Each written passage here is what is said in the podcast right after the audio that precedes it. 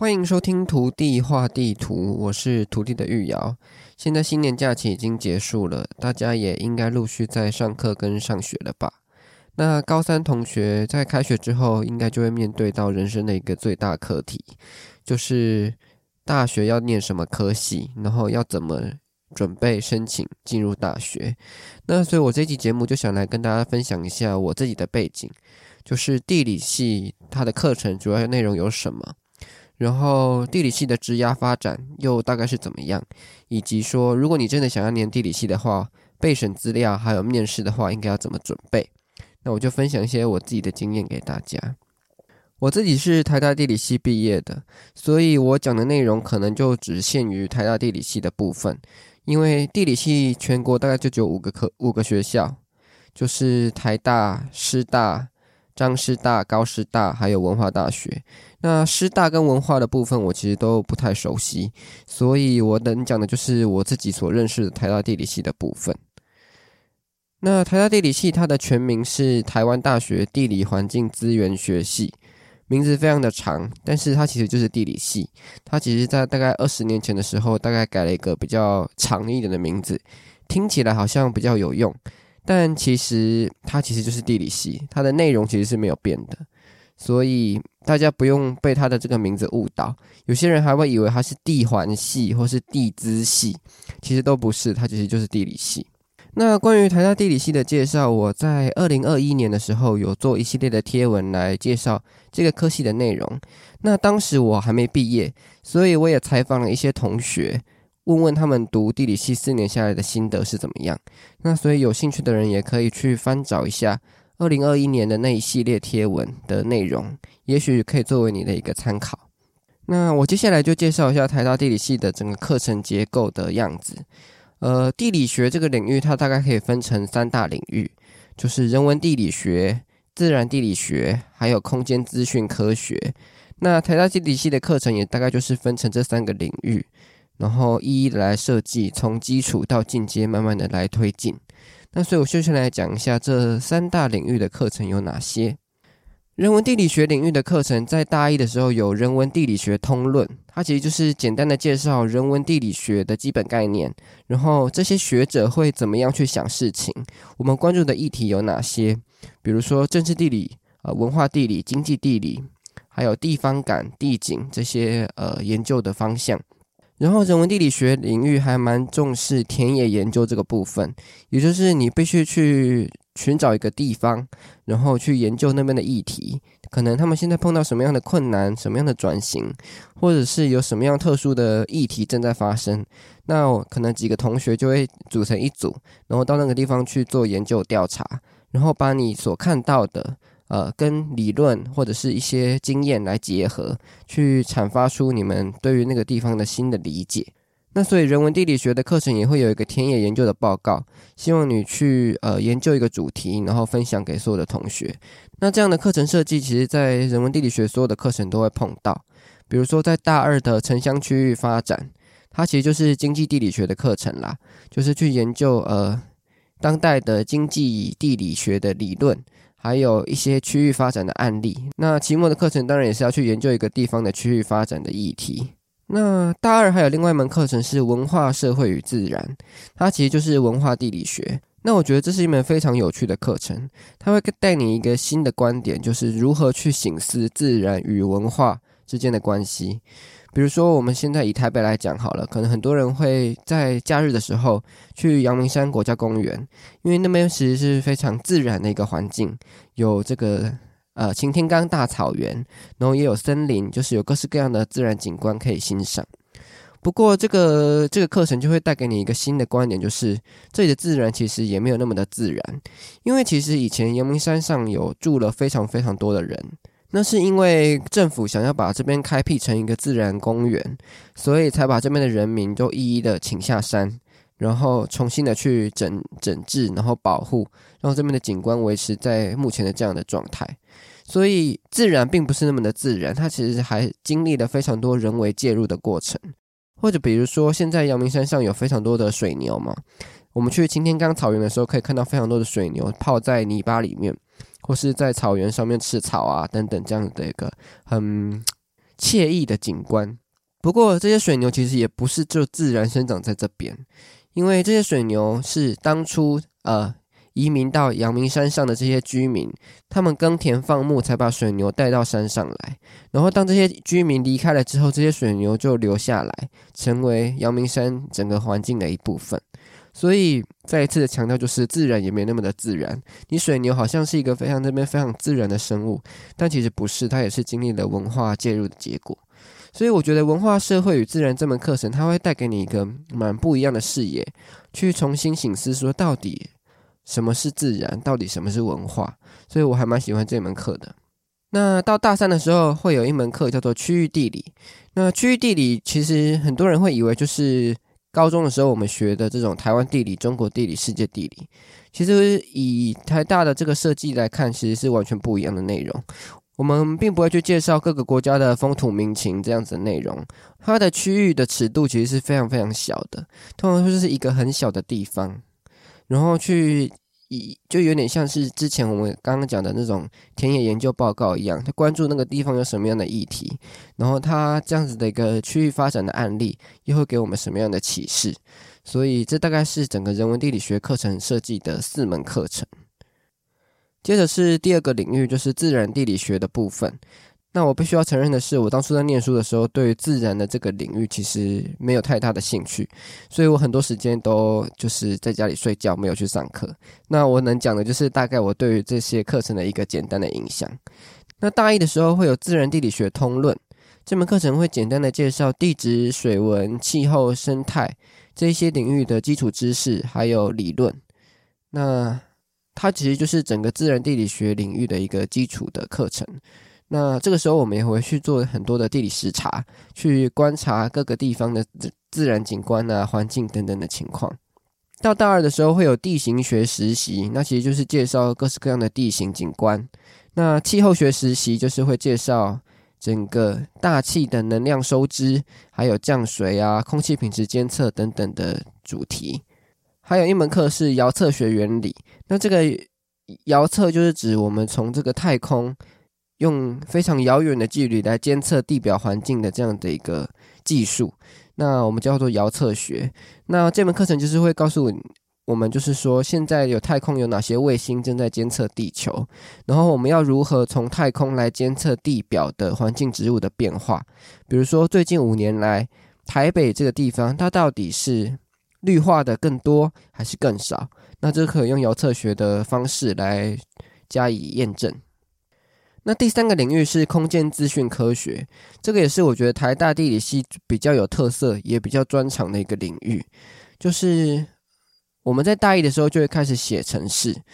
这可能也是我进入地理系之后最意外的地方，就是我们几乎每个学期都需要写程式，而且你如果不会写的话，其实对于你课程的进展是会有蛮大的阻碍的。那我，所以我们在大一的时候就会从零开始去学习一门程式语言。那当初学的是 Python，那后来好像有教 R，但是这些都不影响，因为主要是程式语言它的那个结构还有逻辑大概是怎么样的运转，在大一的时候就会。帮我们就是从零开始打基础，所以你在高中的时候完全不会程式，或者是你是文组出身的人也都没关系，因为地理系它就是从零开始教，那它就会变成你在这门在地理系里面非常重要的一个工具。那我们在大一的时候还会学一门课是地图与地理资讯系统，其实就是 GIS 怎么操作，还有 GIS 的理论，还有地图怎么绘制这些东西，我们都会在大一的时候来简单的介绍跟教学。所以基本上你在大一上完之后，已经会有一个基础的能够画地图的能力了。然后在大二的时候，我们会学统计学，就是你如何去设定一个假说，然后如何去验证这个假说，然后几率的话要如何用。程式来做验证，这个也是在统计学的时候会学的。那这个时候我们就用比较多的 R 语言来处理统计的这些验证相关的问题。然后大二的时候还有另外一门课是空间分析，这个也是地理系里面比较特殊的一门课。那它就是会教我们如何用城市去绘制一张地图，还有包括一些空间计算，还有空间相关性相关的问题。那其实这个具体来讲是学什么，我其实已经有一点忘了。但它主要是想要告诉我们，就是说，比如说某一个地理现象，它是随机分布呢，还是它其实是有聚集在某一个地方这样子的一个情形？又或者是说，它可能是有分散式的情形，就是它是刻意每一个点之间的距离是会隔的特别远的，然后并不会聚在一起。那这是可以用空间分析的方法来验证。那我自己比较印象深刻的是，我们有一门统计学，还有一门空间分析，就是这是两门课。不过我去看那个台师大的课纲的时候，就发现他们没有统计学这门课，他们只有空间分析这门课。不过他们空间分析学的内容其实就是我们的统计学，所以可以简单说，就是台大地理系它在空间资讯的课程领域上面是安排的比较扎实，然后也比较深入一点。不过这个就是每个学校课程安排的一个特色啦。不过以台大来讲，就是它在空间资讯领域来讲，我觉得算是还蛮领先，也蛮厉害的。那在大一、大二学习完这三大领域的课程之后，大三就可以自己选修一个研究方法，看你是要呃学习人文地理的调查方法，或者是自然地理的调查方法，或者是空间资料的搜集方法。那这三门课程就是三选一，比如说人文地理调查方法，你就会去进行一个小组的专题研究，进行一个地区的研究。那自然地理调查方法也是一样，就是你一定要做成一个个人的专题，去研究某一个自然地理的议题。那空间资料收集方法的话，就是会学习使用空拍机，利用空拍机来测量地表的一些物件，然后进行建模。所以这也是这门课一个比较特别的地方。那大三的课其实就非常少，就是大概只有这一门，还有刚刚讲人文地理的那个区域地理的部分。那到大四的时候就只有一门课而已，就是名字叫做环境资源保育经理及实习。那这门课程我觉得是整个地理系里面最没用的一门课，就是你会觉得非常莫名其妙，为什么我们大四要学这门课？因为这门课程它的内容其实教告诉我们如何要保育一个国家公园。如何治理一个水库的集水区？然后他会介绍非常多的概念以及法律法规政策这些东西。那其实这个非常的奇怪了，就是为什么我们到大四的时候要学习如何保育一个国家公园？就是我跟这跟我们大一大二大三学的东西完全没有任何的牵连。所以基本上这门课，我觉得大部分的人都还蛮心不在焉的。而且到大四的时候，其实多数人心都已经飞走了。就是你都已经发展出自己的一个人文地理的专长，或者是空间资讯的专长，那保育国家公园这件事情好像真的跟我们一点关系都没有。所以我觉得这是我觉得整个地理系里面最怪异的一门课。不过这所有的课程看下来，其实就会发现说，地理系的课程其实是非常广的，它领域涵盖自然、涵盖人文，也涵盖科技。然后也会有城市语言，也会有那种实地的田野研究，就是各式各样的内容都有。所以，如果你是对于自己的未来还不是很清楚的话，进来你就可以慢慢的去体会哪一个方面的领域是你自己比较熟悉的，那也许你就可以往这个领域继续去钻研。那这样的课程设计也有一个好处，就是我们想事情的时候会比较广泛一点，你会多一点去想说，诶，从自然的角度怎么想？那从人文的、文化的，或者从一些科学的、哦，空间计算的、地图的这样的角度来想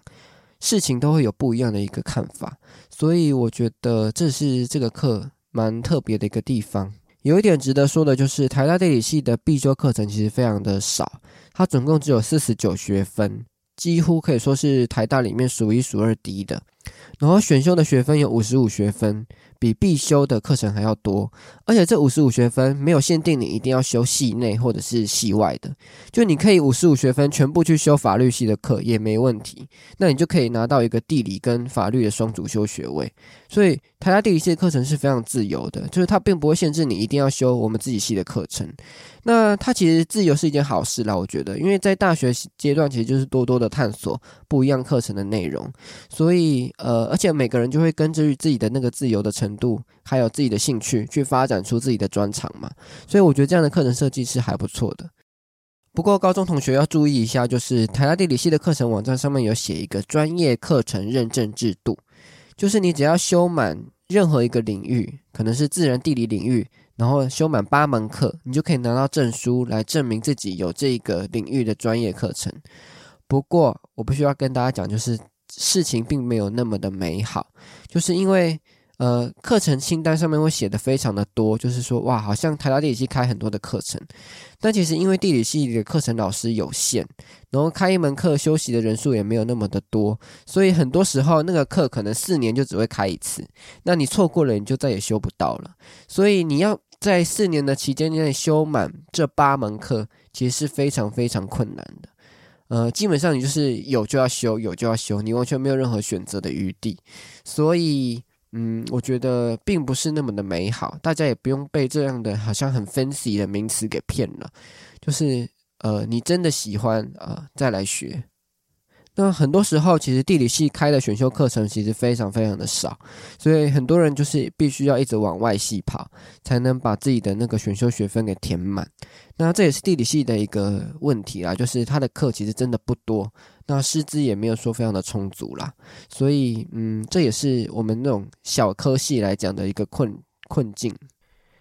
接下来呢，虽然我刚刚介绍了这么多地理系的课程，不过其实地理系真正的学习重点并不是在开设的课程里面，而是在研究室。什么意思呢？就是我们都知道学校里面的课程其实远远的就没有那么的足够嘛，它的课程大概就是能够点到为止就不错了。所以很多同学他们会在大一、大二的时候，在学习课程的过程中去认识老师，然后到大二、大三的时候就会进入老师的研究室，可能是帮老师攻读，可能是呃帮老师做研究计划，或者是你要做自己的研究计划也可以。那就是进入研究室里面之后，你就可以认识一些学长姐，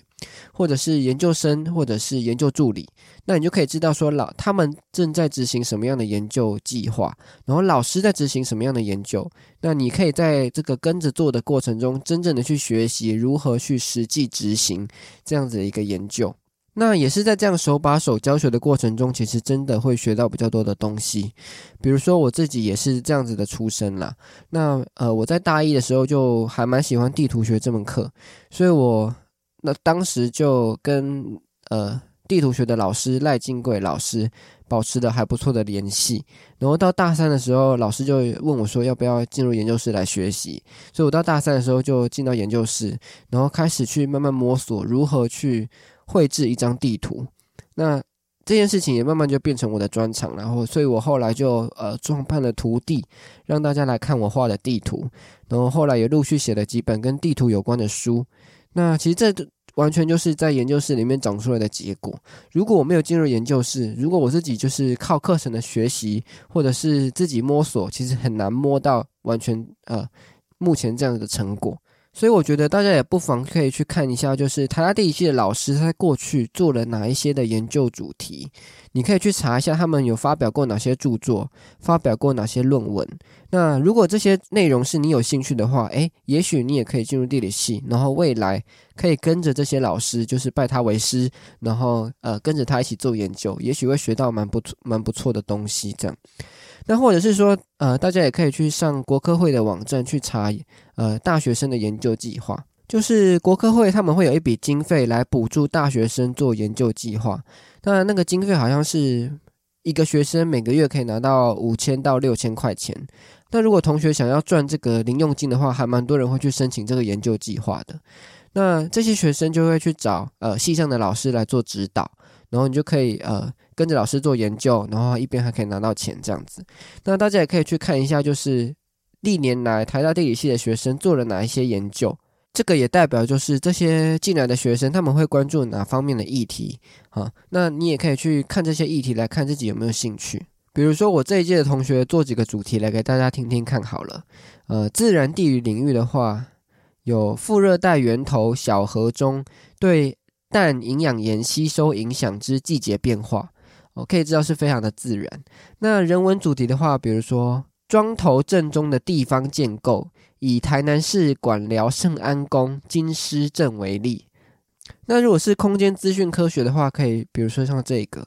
呃，远距工作对旅运行为的影响，移动性与可及性之效果。我觉得。这个题目都非常非常的困难，对我来讲是完全都搞不懂他们到底在研究什么，所以我觉得大家也可以去看一下，就是这些主题，如果你有兴趣的话，诶，也许你未来可以呃进入地理系来跟着学习。那其实你也可以从这边来来呃了解说，进来的学生大概会研究哪一些方面的主题。那你可以发现这些主题其实跟我们高中地理学的内容是非常非常不一样的。所以大家也不妨就是去真的去看一下，然后你真的有兴趣的话，你再来，并不是说。好像喜欢高中地理就一定要来念大学的地理。那接着来讲一下关于职涯发展的部分好了，这个也是很多要念地理系的人会疑惑的一个地方。那可以坦白跟大家讲，就是地理系的课程是非常的宽广，就是涵盖自然、涵盖人文、涵盖科学。可是宽广的结果就是它其实并不是那么的专精，所以你整个四年念下来，你其实并不会有一个非常核心的专长。如果你是只依照大学的课程设计来做的话，尤其是这样子，那当然，如果你进入研究室的话，你的核心专长就会比较明确一点。不过整体来讲，就是还是比较宽广一点，然后并不是非常的专精。因为好，比如说你钻研人人文地理好了，你可能就是研究不过那些真的是常念很大多、念一大堆理论的那种社会学的那种那种人。那如果你是自然领域的话，你可能就研究不过那些地质系的或者是大气系的同学。那如果你是以空间科学来讲的话，你好像又做不过那些真的是资工背景的人。所以他其实会介于一个好像各个领域都沾到一点边，但是并不是非常专精的一个结果。不过有另外一个方面来讲，就是。因为我们是非常的广嘛，所以你的观点是会比较宽广一点的。你可能想的事情是，诶，资工的人想不到的，或者是社会系的人想不到的。因为我们有一些自然的观点，有一些空间的观点，有一些人文的观点组组合在一起。所以简单来讲，就是呃，有点宽广，但是你没有一个核心的专长。不过以职场来讲，就是你没有核心的专长，其实就比较难呃就业啦。坦白来讲就是这样。比如说我们去那个就业博览会走一圈，你跟那个来摆摊的人资说：“哎，我是地理系毕业的啊。”基本上大部分都是面露难色，就是哈，地理系毕业，那我我好像也没有什么职业可以真的介绍给你这样的那种感觉。所以很多人地理系念完之后，他去做的工作就是跟那个科系不见得很相关的。比如说，你就是去一些公司当一些研究助理。或者是就是一些助理的呃那种行政助理的工作，或者是你可能是公关公司，或者是一般的那种科技公司当公关，这也是有的。那有些人去当研究人员嘛，比如说中研院的研究人员，或者是就直接在地理系的系上当老师的研究员，这样子也有。那也有一些人，就是他们在空间资讯科学领域学的比较专精一点。你有一些呃城市语言的能力，那你就可以到软体公司去当软体工程师。那据说就是因为现在软体业就是还蛮发达的吧，所以基本上你程序语言不用到非常的厉害，你只要有一点基础能力，你也可以进去当软体工程师。那也有一些人是到那种 GIS 公司当工程师的也有，那还有一少数部分的人就是去当地理老师啦。以台大地理系来讲，我觉得每一届大概五六个人就差不多了吧，五六个人，我们一届大概四十个人，那大概五六个人会去当地理老师。很多人会说地理系毕业，哎，就是只能当地理老师啊，其实不是，嗯，大部分的人都没有去当地理老师，因为其实现在地理老师的缺非常非常的少，那你要当就可能要考上一个正式老师，其实是非常非常困难的。所以呢，从这样的一个职业环境来讲，也可以跟大家讲，就是你很喜欢地理，但其实也未必真的要念地理系，因为地理很多时候它其实适合当一个兴趣，好玩、有趣就好，不见得真的要把地理当成专长。因为如果你真的把地理当成专长，你会发现，其实市面上需要地理这个专长的工作真的是少之又少，那很难真的成为其中一员。所以，嗯，坦白讲，就是地理它的求职。到现在都还并不是那么的顺利啦。好，如果你听完以上的内容，你还是很想念地理系的话，那我接下来就跟大家介绍一下地理系它的招生还有备审资料如何准备。那地理系它的招生在学测的时候只有一组。就是所有的同学都是进到地理系，那到职考的时候，就是现在的分科测验，它就会分成两组，一个是自然组，一个是人文组。那它采集的自然组的话，就是采集物理化学那一些的吧，然后人文组可能就是采集地理历史。不过要跟大家讲，就是其实地理系完全内部没有在分，他进来之后就是同一班，就地理系只有一个班而已，就是大概四十几个人。那进来之后也没有人再分自然组、人文组，你就是全部就是一起，所以很多人会以为，哎，地理系是不是有分自然组、人文组？其实完全没有。然后很多人会以为说，因因为台大地理系是放在台大里面的理学院嘛，会以为地理系是理组科系，但其实并不是，就是地理系里面的老师，文组的、理组的，然后科学类的都有，所以完全没有在分这样子一个差别啦。那就算在师大里面也是一样，师大虽然地理系是放在文学院，不过他们里面也有很多是专精自然地理的老师啊，所以我觉得你。硬要去分说哦，台大的地理是理学院，呃，师大的地理是文学院，我觉得这完全没有任何道理啦。就是它纯粹就是一个历史下的因素而已，它其实并没有任何实际的差别。那台大地理系现在学测采集的是英文、数学、社会，我觉得这是非常合理的一个采集啦。就是因为我们进来之后会念很多的英文文本嘛，所以你英文要有一定的程度。那数学的话，我觉得也不能太差，尤其是你要念。呃，自然地理领域的话，应该会用到蛮多数学的。那其实数学，我觉得它呃反映的是一个逻辑的能力啦。那程式语言这个东西就还蛮重视逻辑的嘛，所以我觉得采集数学也无可厚非，应该算是蛮合理的选择。那社会的话也 OK 啦，因为毕竟高中地理是放在社会科里面嘛，所以采集社会我觉得也很合理。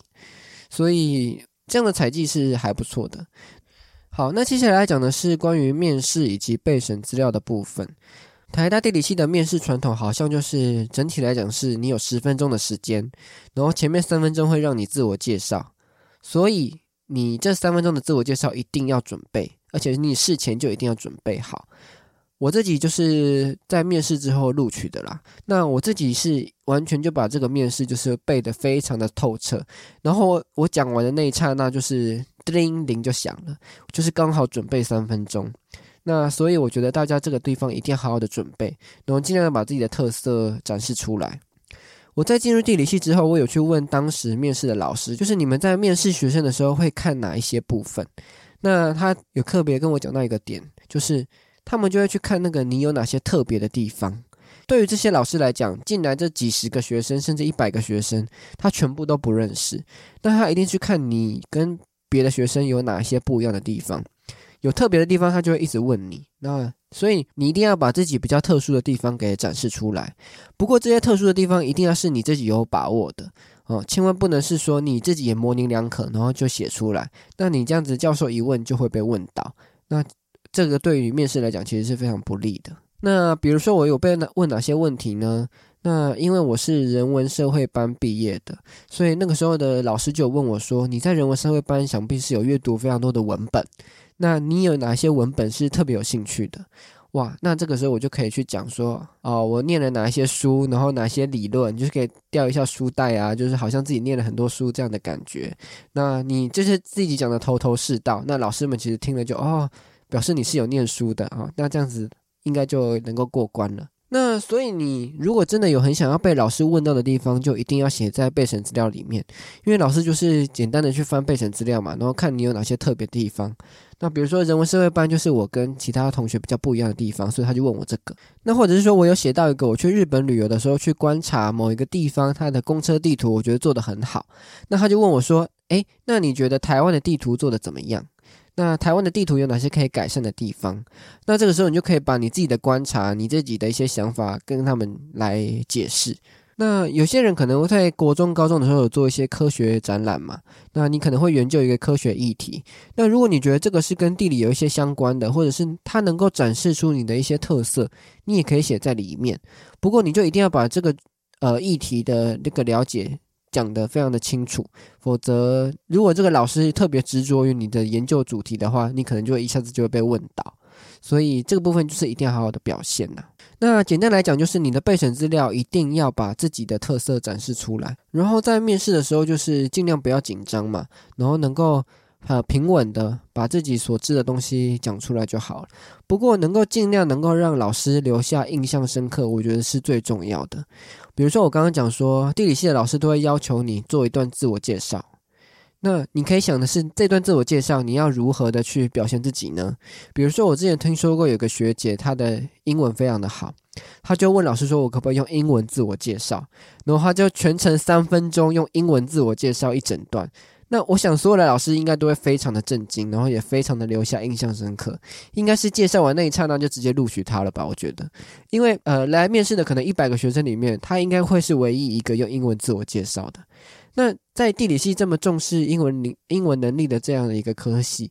你用英文自我介绍就打遍天下无敌手啦！因为其他人都是用中文嘛。所以我觉得这是一个非常呃有厉害的一个解一个一个一个方法，能够让老师留下印象深刻。那如果你要用台语自我介绍，我觉得应该也非常的 OK，因为其实地理系的研究有非常多是重视这个田野经验、田野研究的。那台湾的田野其实有非常多的聚落是以台语为主要的沟通语言。那你要访问一些受访者的时候，台语也会是一个比较亲切的呃语言。所以我觉得，诶。也许你可以试试看用台语自我介绍哦。好，那如果有听众呃是高中同学，然后真的去地理系，然后真的用台语自我介绍的话，也拜托分享一下，告诉我你的心得感想是什么。最后要跟大家讲的就是，每年三月的时候，台大会举办杜鹃花节。那杜鹃花节就是所有的科系都会摆摊位，然后邀请大一、大二的同学来跟。跟大家介绍自己的科系有什么样的特色，那有非常多的高中生都会去去了解每个科系它主要做的内容是什么。不过，虽然杜鹃花节每个科系都会蛮认真的准备，不过我必须要跟大家讲，就是杜鹃花节的内容有时候真的就是听听就好。因为我自己也曾经在杜鹃花节当那个解说的人员，那我那时候才大一，那大一其实你对于整个科系的运作来讲还不是那么的熟悉，然后你就要跟高中同学来介绍这个课在上什么课。我觉得其实是有一点强人所难了，所以我那时候基本上都是背背稿嘛，就是学长姐呃要我们讲什么，或者是说你就是自己凭自己的感觉来硬讲这样子。那很多东西你其实没有那么的了解，然后就要讲给高中生听，我觉得有一点勉强。那我甚至是后来去别的科系偷听的时候，还听到就是有别的科系的人在。介绍自己的科系跟地理系有什么不一样，然后他就说什么考古啊这些东西都是放在地理系，他自己的科系没有。然后我就觉得莫名其妙，因为地理系完全没有人在考古啊，为什么他会觉得考古是放在地理系啊？所以大家可以知道，就是别的科系的人在介绍的时候，他完全对于其他科系也不了解，所以你听到别的科系在介绍地理系的时候，真的就是听听就好，因为他更不了解。那你听。呃，我们大一、大二的同学介绍地理系的话，也其实就是听听就好，因为我们对于自己的科系，嗯，我自己觉得是没有那么的了解啦。那或者是你去摊位的时候，就跟他们说你想要找那个大三、大四的，那他们就是在这个系打滚比较久嘛，会懂比较多的东西。那不过台大地理系杜鹃花姐这几年都有做那个网站，那网站上面后面会采访蛮多学长姐的资讯，那有一些有写成这个文章，大家也可以去这些文。那个网站上面看一下，这些文章其实都写的还不错。然后真的就是，嗯，从地理系毕业的同学他们的一些心得分享可以看，所以这个也是还不错的内容，大家也可以去看一下。好，那以上大概就是台大地理系的介绍的内容。那如果你真的有想要申请台大地理系的话，也可以呃，I G 私讯徒弟。那如果有任何的呃需要的地方，我都可以帮助你。因为其实这几年我陆陆续续也有接到好几个有想要申请的人，然后我就会。呃，稍微帮助他们一下，理清他们自己呃碰到哪些困难。那有有几个人就真的有录取啦，所以我目前在那个整个系上里面还是有认识一些些的人。所以如果你有需要帮助的话，也不呃不用吝啬，就是到 IG 里面私讯给我，那我就会尽量帮助给大家。那大家对于这一集的内容有什么回应的话，也可以在 YouTube 或者是其他的平台留言给我。那如果有看到的话，我就会尽量回复给大家。那因为我目前在 IG 上面征询说大家想要听什么样的主题，其实每一次回复的人大概就不到五个吧。那呃，这一次就是因为有一些人就是回应说他们想要知道地理系的特色，所以我就特别录了这个主题。那也就是说，因为现在回复的人非常非常的少，所以如果你想要听的话，基本上你只要在那个 IG 里面回复啊。基本上都有机会，就是呃，能够讲到你要的主题，因为其实根本没有什么主题可以那个。好，那今天的节目就到这边喽，谢谢大家的收听，我们再见。